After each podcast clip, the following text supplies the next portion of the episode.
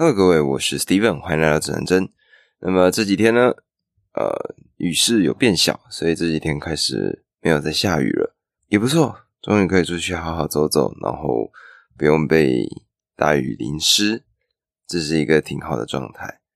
那虽然说呢，我个人是一个喜欢下雨天的人，我喜欢那种在路上，然后整个地面都是湿的，大部分的人都不会出门。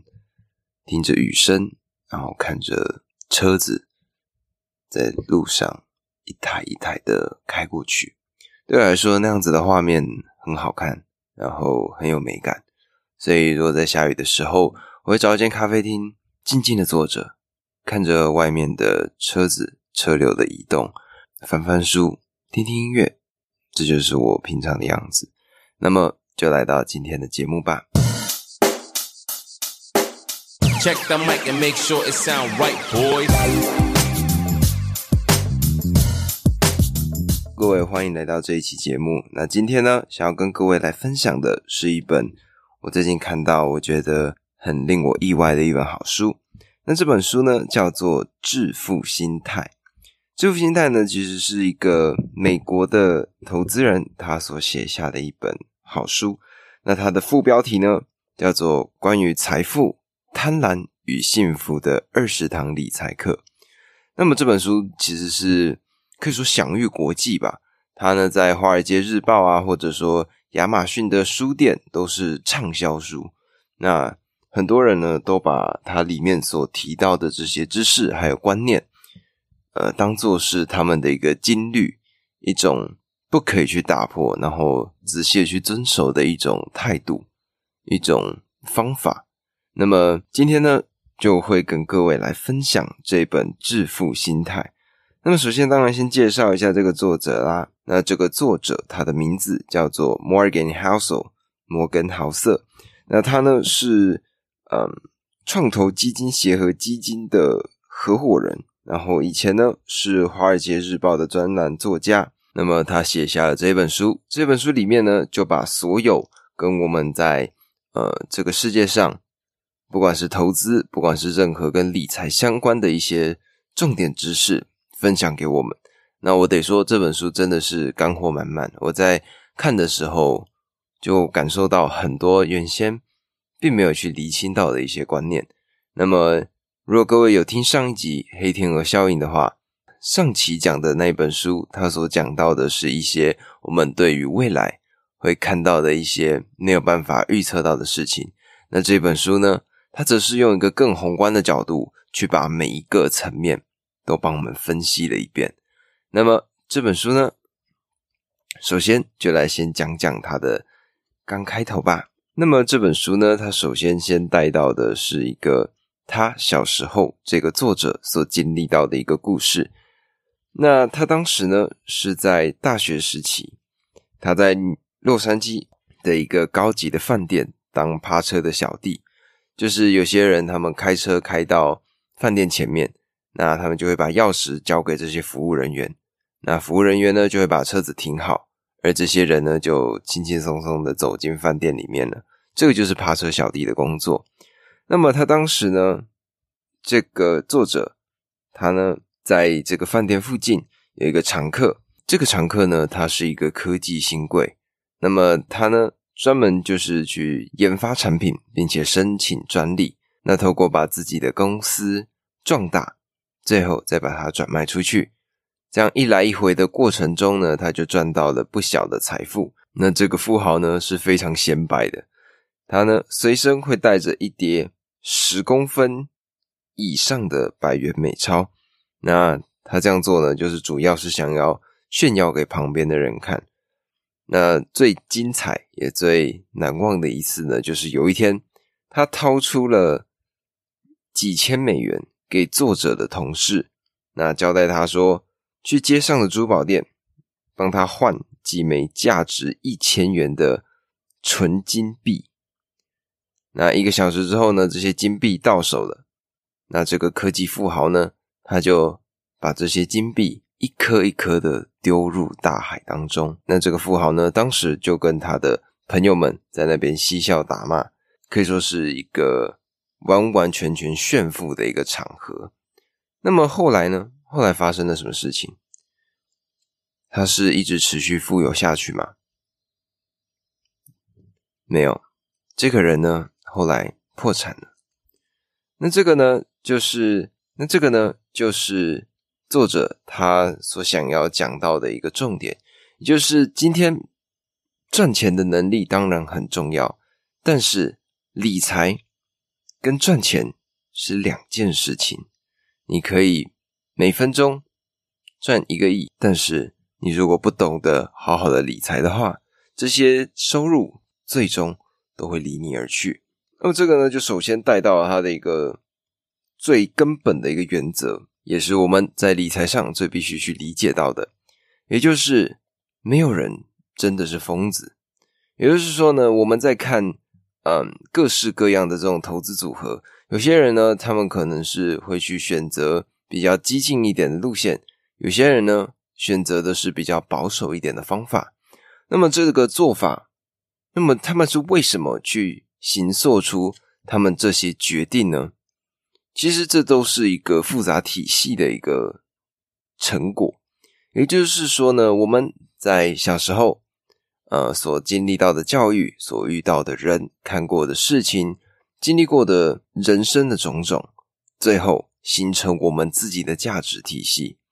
而这些价值体系呢，最终就会影响到我们怎么去做一个决定。举个例子来讲，如果今天你身边很要好的朋友因为搭船发生了船难，那么你呢，在判断搭船这件事情上，因为拥有了这样子的一个主观的色彩，我们呢，对于搭船这件事情就会有一些阴影存在，而这个就是每一个人他所形塑出来的经验跟别人不一样的最主要的原因。而这项经验呢，在二零零六年透过实验，有曾经完完全全的证实过。那在二零零六年呢，美国的国家经济研究所，那它里面的的两位经济学家，一个呢叫做一个呢叫做乌利克马曼迪尔，还有另外一个叫做斯特凡内格尔。这两位呢，他们就研究了消费者的财务调查，他们呢找到了五十年的统计资料，那去探究。美国人是如何去理财的？那如果照理论上来说呢？人们他们应该是依据自己的目标，还有当时可以使用的投资选项的特征，那去做出正确的投资决策。但实际上呢，大部分的人都不是这样做的。这两位经济学家他们当时是发现说，人们呢一生的投资决策会大幅奠定在他们那个世代。投资人所拥有的经验，特别是他们刚成年时的经验。例如说呢，我们在看电视上什么啊，好的老师带你上天堂，呃，不好的老师带你住套房。那我们都听过这样子的莫名其妙的一些广告标语，也或者大家可能没有听过，这已经是一个很老很老的梗了。也那也就是因为在那个时空背景之下。这个人他成为了一个意见领袖，成为了一个 KOL，所以同样的，大部分的人在接收资讯的时候，就会使用或者说引用这个人他的决策系统，而这个呢，就会是当时这个时空背景下的这一群人他们所定下来的一些投资决策。呃，所以呢，在看到这些研究报告还有这些资料之后，我们能够理解到的是。就算这些人他们的投资决策看似疯狂，但实际上每一个人都有他们自己内心的一个判定的标准。那这种判定的标准呢，最终就会导致他们所做出来这一系列的决定。那么这个呢，就是我们每一个人的经验体系的形成。所以呢，透过这一个重点，也就是没有人真的是疯子这样子的一个论述，我们可以知道就是。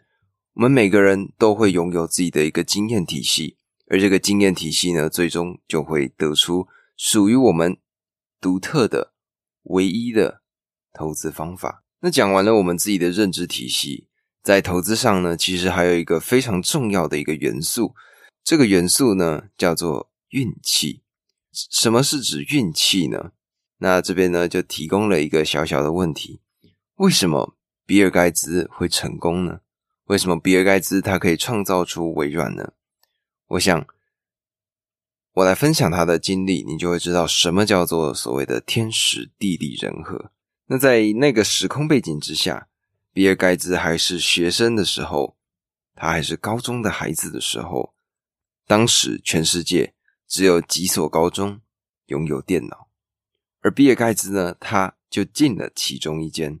而在一九六八年的时候呢，十三岁的 Bill Gates，他呢认识了他的同学 Paul Allen，那他们两个人呢对于电脑都非常的执迷，两个人呢就一拍即合。那后来呢，艾伦就分享了一个当时的一段回忆，他就说他们有一天在一个晚上的在深夜的时候，比尔盖茨呢看着财新的杂志，那一边说。想象一下，经营一家财新五百大企业会是什么样的感觉？那艾伦呢？这时候他就回应说，他不知道。而这时候呢，Bill Gates 他就回应说，或许有一天我们会拥有自己的电脑公司。而到现在呢，微软的市值已经远远超过一兆美元了。那为什么说运气很重要呢？我们来做一个非常简单的数学计算。在一九六八年的时候呢，全世界大概处于高中生的年纪的人数大概是三亿人左右，而其中呢，大概有一千八百万个人住在美国，有二十七万个人住在华盛顿州，而大概只有十万多一点的人住在西雅图地区，而其中只有三百个人进入湖滨中学就读。所以你们可以看到，是一个这么庞大的数字，三亿多的人，最终只有三百个人进到了这个有电脑的学校就读。所以各位可以看到，所谓运气的成分到底有多大？有些人说时也、命也、运也，我想这个就是最经典的案例。这也是为什么 Bill Gates 他呢在二零零五年回到了湖滨中学的时候。他对底下的学子所发表出来的这一段话，他说：“要是没有湖滨中学，就没有微软。其实这就是所谓的运气的成分。或例如说，我们就想想那些中东的土豪们，他们是怎么做到的呢？刚好他们的脚底下就有石油，而他们呢就把这些石油挖起来，这些稠稠的液体呢，刚好是全世界。”交通工具最常使用的一个燃料，而就这样，他们拥有了这样子的地利之便，他们把沙漠改造成了现代的乐园，而这些事件、这些经历，就是运气成分所占的重大因素。而运气成分它还可以用在什么地方？运气成分呢？其实最经典的例子，也就是。左边也对，右边也对的情况，那这是什么呢？各位应该都有听过这样子的一段话，就是客人永远是对的。而我想也有一部分的人听过这样子的一段话，就是客人根本不知道自己要什么。而这句话呢，就是贾伯斯最常挂在嘴边的一段话。所以我们可以见得的就是，有些时候。刚好就是这么样的一个时间点，刚好就是这么样的一个配合，我们才有办法创造出这些非凡的事物。所以，我们不要太过度的归因。所以，运气这件事情，它可以帮我们理清什么样的真相呢？我想，最重要的第一个点，也就是我们必须去留意我们自己赞扬的对象、欣赏的对象。怎么讲呢？例如说，好，我们有些呃喜欢游泳的人。应该会非常喜欢 Michael Phelps，也就是飞鱼菲尔普斯吧。那么我们呢就去赞叹他的成就，喜欢他的这一切过往，他的所有辉煌的事迹。但实际上，如果你们去看菲尔普斯他的身材条件，你就会发现这个人他生来就是游泳的，他有非常大的脚板，有非常大的手，还有非常长的臂展。而这些基础的身体条件，让他在水中的移动速度比常人来得更加的快。而你说，哎，我想要像飞鱼这样子游泳，我想要成为飞鱼，这实际上就是一个非常不可能达成的事情呢。因为别人就是拥有这样子的一个身体条件，他才有办法成为这样子的一个人物。而我们在赞颂他的同时，实际上他的先天条件就是我们完全没有办法达到的。或举个例子来说好了，大家虽然都知道比尔盖茨，但各位知道吗？比尔盖茨的爸爸是市长，而比尔盖茨的妈妈是 IBM 的高管。有一些甚至呢，有一些碎言碎语是说，当时比尔盖茨呢大学念一念就不念了，他呢去创立这个微软之后，他的妈妈呢不想看他失败，所以呢帮他把所有的后面的这些。人脉、客户全部介绍给了 Bill Gates，才会让比尔盖茨这个微软成为现在这么大的公司。所以很多人都会说商业造神，或者说我们看到谁谁谁就去崇拜他，这就是一个非常大的问题，因为我们很多时候根本不知道这些人的背景是什么。或我再举另外一个例子，这个人呢叫做马斯克，Elon Musk，他的父亲这边。所做的事业是珠宝事业，而你如果要经营一个珠宝事业，你如果没有足够的本，是不可能可以达成的。所以我们在崇拜这些人的时候，我们都不理解他的过去，不理解他的背景，而去盲目的相信他所做出来的每一个决定的时候，这就是一个非常非常大的问题。所以，我们必须去了解运气成分它所占有的因素有多大。这就像刚刚前一章所讲到的“没有人是疯子”这个点一样，每一个人都有自己独特的经历、独特的故事，而你却试图要去完完全全模仿一个人，这在某些程度上看起来就是十分不合理的了。而这个呢，就是运气所代表的一个重要的观点。那么接下来呢，再讲讲的就是我们人的心态。什么是人的心态呢？也就是贪。我们呢，对于很多事情都会有，诶，我还要更多。在而这样子的一个心态呢，在理财上会最终得到一个非常严重的后果。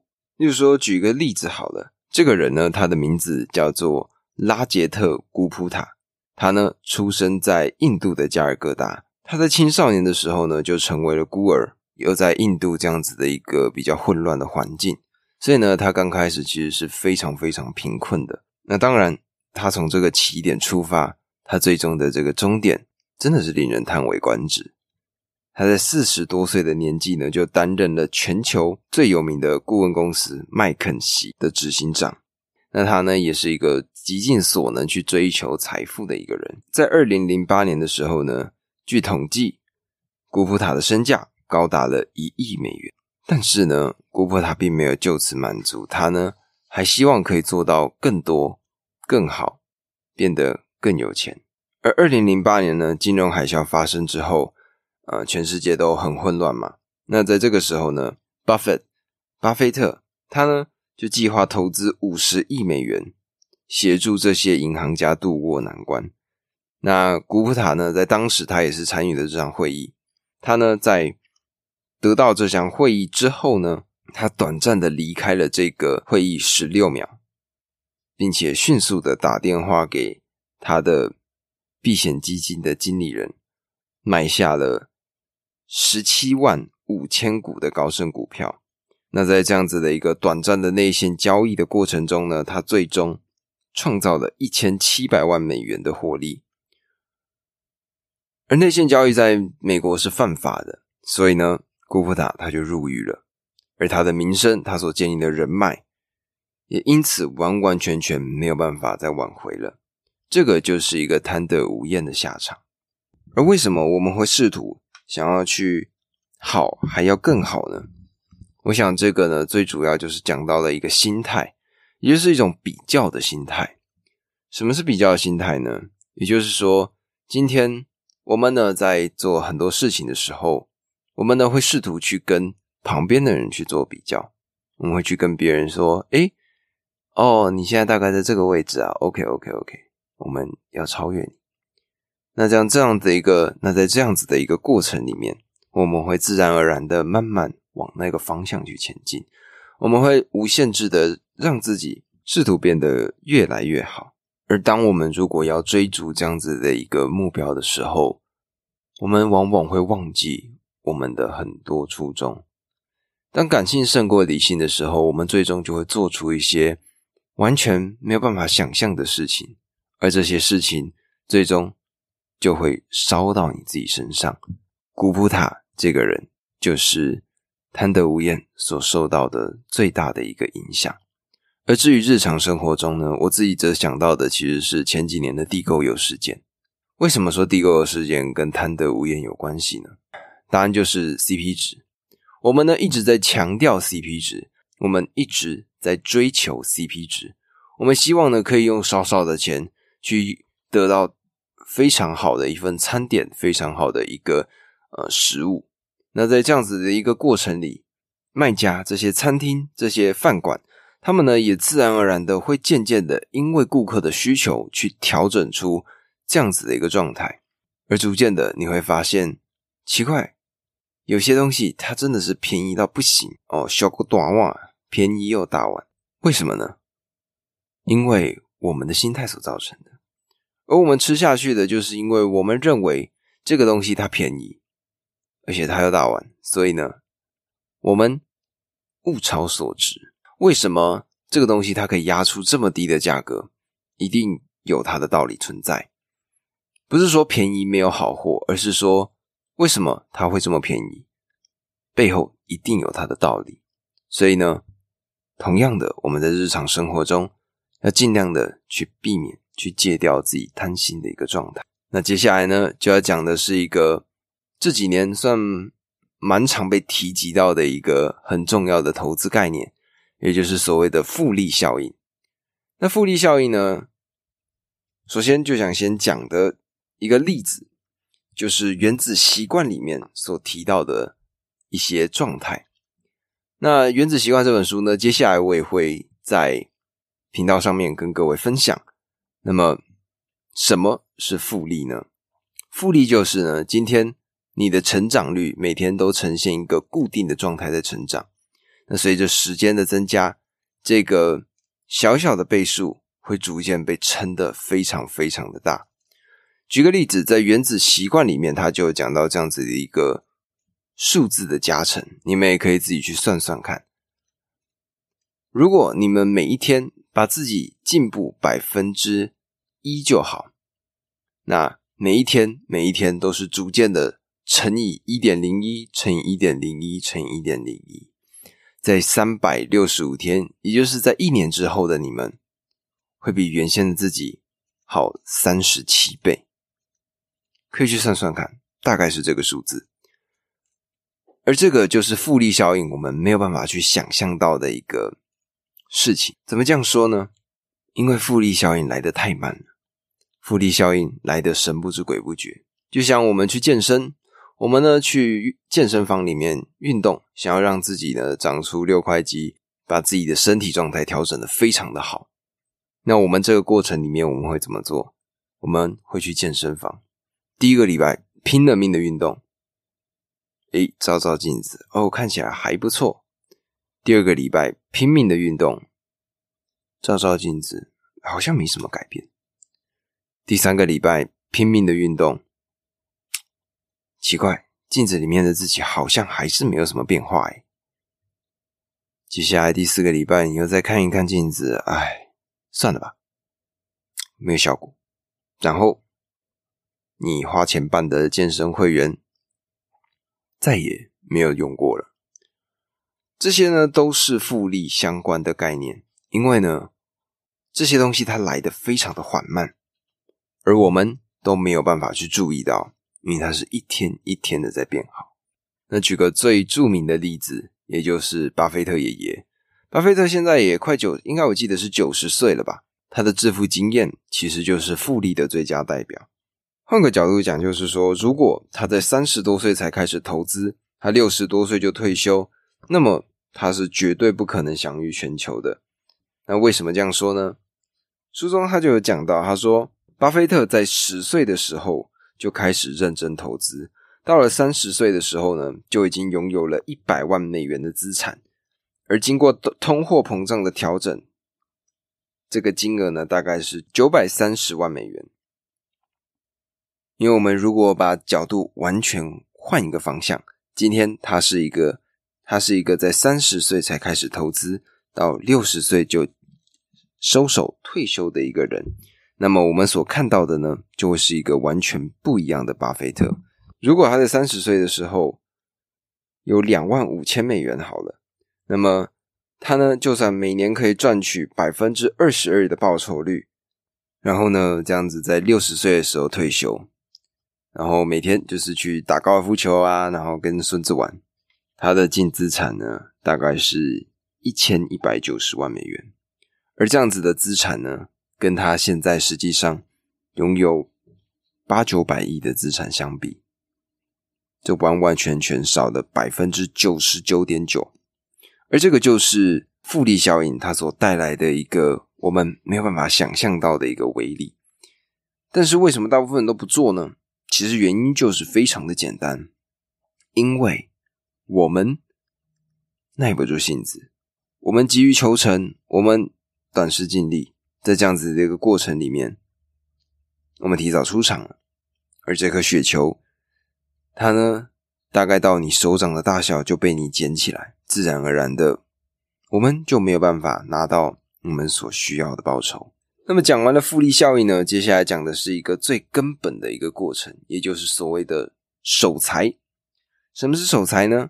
就是存钱啦。这个观念呢，其实在台湾来讲，应该是比较没有这样子的一个问题，因为这本书毕竟是外国的作者，所以呢，他们是主要客群写给美国人。那美国人呢，是著名的不会存钱的。那么，那么存钱对我们来说到底有多么重要呢？那么存钱的好处呢，就是我们可以避免一些完完全全没有办法预期到的一些灾难。举个例子来讲好了，如果今天发生了什么样的意外，如果今天突然呢需要进行一场手术，或者是突然有一笔很大笔的开销，那这个时候你的账上没有钱，你身上并没有任何的存款，那么。面对这样子的一个情况，你的整个资金流，你的整个你的财务状况会瞬间陷入谷底，因为完全没有办法去处理这些问题。而这个就是守财最基本、最重要的一件事情。赚钱是开源，而实际上呢，就是把这些流入的资源好好的保存下来，这样子才有办法把我们所攻下来的江山守住。而这个呢，就是守财上面最重要的一件事情。到底财富对我们来说有什么好处？我想，这个就是自由。探讨到的就是所谓的自由。到底自由是什么？有些人呢会说，自由是我想做什么我就去做什么，我想干嘛我就干嘛。那么我自己本人，我自己有一个自己的诠释，也就是说呢，自由。是我不想做什么的时候，我可以不做什么。为什么会这样说呢？如果今天你拥有了一个稳定的收入，你今天拥有了一笔可以动用的资产，那在发生任何的状况的时候，你都有机会留有余裕。你生病的时候，你可以请几天病假，你可以好好休息，因为你的身上有一些钱可以好好的保护你。让你在休息的这段过程中，并不会受到影响。这个就让我想到说，像最近疫情很严重嘛，那么像呃快筛试剂，如果筛出阳性之后呢，只要跟医生就是试训一下，然后医生就会告诉你说：“OK OK OK，你在家休息啊，你确定阳性，然后你呢可以去申请停班停课。”但是这样子的一个状态，对于工人来说，是不是一个完全没有办法去调整的一件事情？这些工人呢，他们是以时薪去计算的，或者说以日薪去计算的。那如果他们因为自己的身体状态没有办法去面对工作上的状况的时候，他们就没有收入了。而没有收入，账单、贷款一大堆的问题，一个一个席卷而来。这就是为什么拥有资产是这么重要的一个重点。因为拥有这些东西，拥有这些资源，我们才有办法好好的去面对我们可能遇到的状况。而这也是为什么现在疫情的状况会这么严重的原因。因为有一部分的人，他们并没有办法去承担确诊之后一系列的状况，所以他们宁愿不通报。而不通报的状况就是，他们带着自己的病原体。在工作的场合，在通勤的路上四处的传播，这个就是病毒更加扩散的一个主要原因。所以，为什么说对于这些对于那些在社会底端的人来说，任何一步只要踩错，就是万丈深渊，因为他们没有任何可以活动的余裕，他们没有任何一个可以安稳、可以留有余裕的地方。而这个就是为什么财富可以带来自由的一个重点。而书中呢，就有特别去讲到所谓的有钱跟财富，他用英文去讲，一个是 wealthy，一个是 rich。wealthy 呢就是财富，财富是什么状态？财富呢就是你自己爱爱内涵光，你自己拥有但不说出来，但是有任何状况的时候。这一笔资产，这一笔财富，这些收入，它可以帮你度过这些状况。而有钱是什么？有钱呢，就是把这些东西穿在身上，开豪车，戴名表，然后住大大间的房子，去宣示自己，去张扬自己，去让外界看到你所拥有的这些钞票，所拥有的这些财富。那我们要做的呢，就是尽量的让自己逐渐的往财富的方向去靠，因为拥有这样子的财富，我们才有办法在未来面对到任何的状况的时候，有办法好好的去面对自己，好好的度过任何的问题。那刚刚呢讲完了所有心态的层面，接下来呢想讲讲的是一个所谓的悲观主义。那么什么是悲观主义呢？也就是我们去看待这个世界，用一个非常悲观的形式去面对所有可能的状况。那为什么悲观主义会这么的有魅力呢？各位，我想你们应该都看过这样子的一个故事吧，或者说看过这样子的一张图片，就是一张白色的纸上有一个黑点。这个时候你会注意到什么？你会注意到的是那个黑点。这个就是悲观主义。我们呢会很容易的把自己的目光投向那些比较负面、比较悲观的事情，这就是悲观主义的最根本的一个状态。而为什么我们会有悲观主义的一个想法？其实我们把我们带回到以前远古人的世界里面，远古人的世界呢，我们必须去面对很多很多不同的状况。随时都会有老虎、狮子、乱七八糟的危险出现在我们面前。如果我们不拥有这样子的心态，我们开开心心、快快乐乐的在旷野里面长大，随时我们都会被吃掉。所以，我们保有了那一种警觉心，保有了那一种对于未来比较悲观的一个看法。但是，现在时代已经不一样了。现在的状况已经跟以前相比差非常非常多。我们现在不会随便走在路上就突然被一只老虎咬死，但是很多人却保有这样子的一个根性。最经典呢，例如说《华尔街日报》，《华尔街日报》是美国一个非常非常有权威的一个报刊杂志。在当时的时空背景呢，是二零零八年，那当时的状况就是金融海啸嘛。那遇到了这样子的情况呢？《华尔街日报》他们是这样子去预测未来的。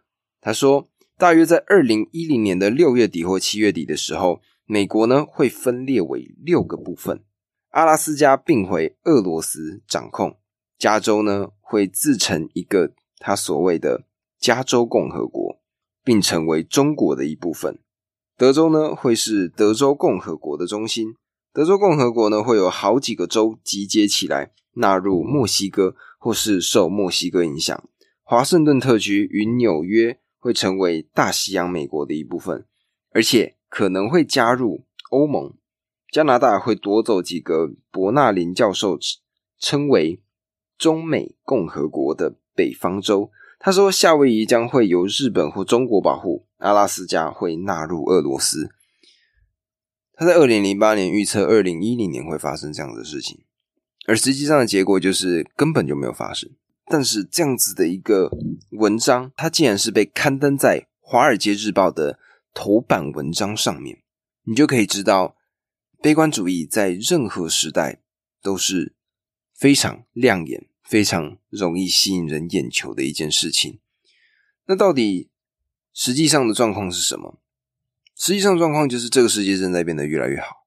怎么说呢？我们把目光去看看我们男女性的平均年龄，我们的死亡平均年龄呢，从原先的可能五十岁不到，到现在已经逼近将近八十岁了。而世界上的很多地区，现在也已经从原先的赤贫状态，来到了家里至少有冰箱的情况。而我们的科技，从原先只是靠着双脚行走，到骑马。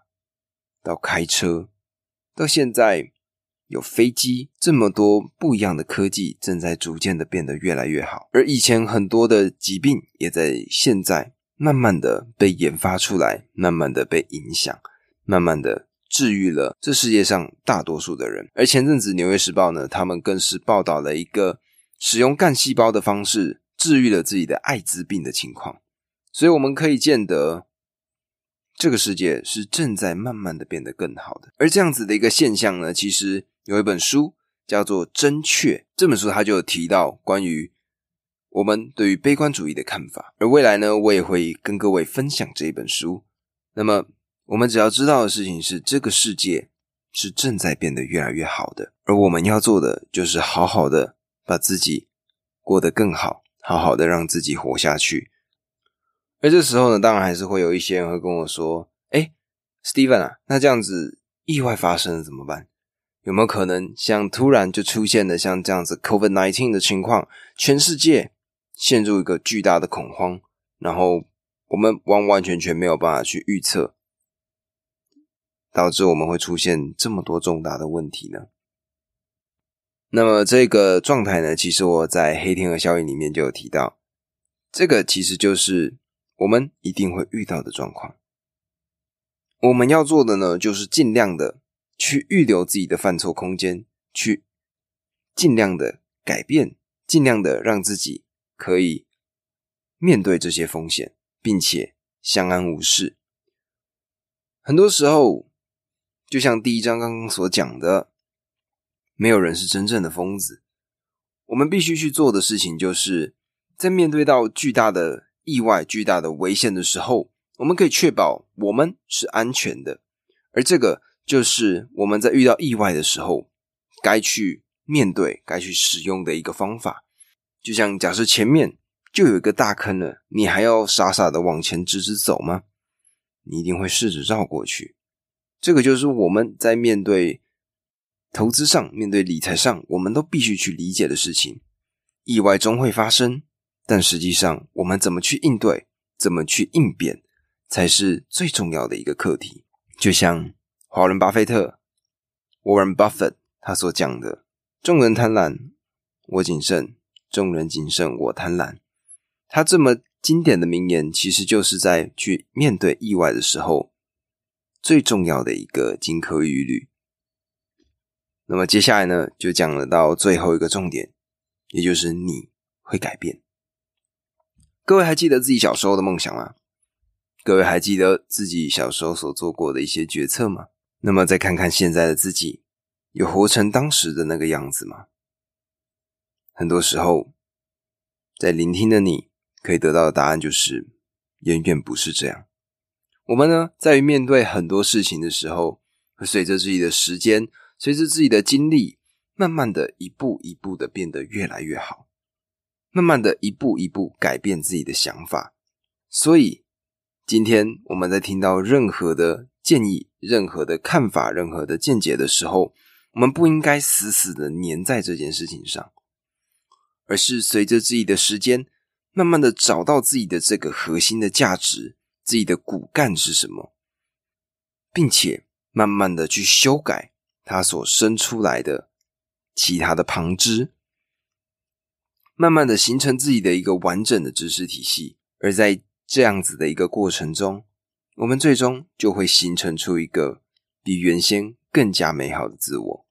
我想呢，这个就是我们最必须要去做的，保持灵活，实际上的随着状况去调整，随机应变，持续不断的学习。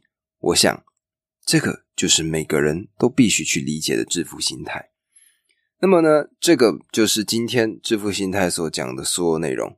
我希望呢，各位在看这本书的时候，或者听完这本书之后，有所启发，有所感动，或是有所领悟。那当然，这书里面他也讲到了很多其他的部分。我呢是把有体系的部分完完全全一个脉络讲给你们听。我也希望你们有空去翻翻这本书，去看看这本书，绝对会有所收获。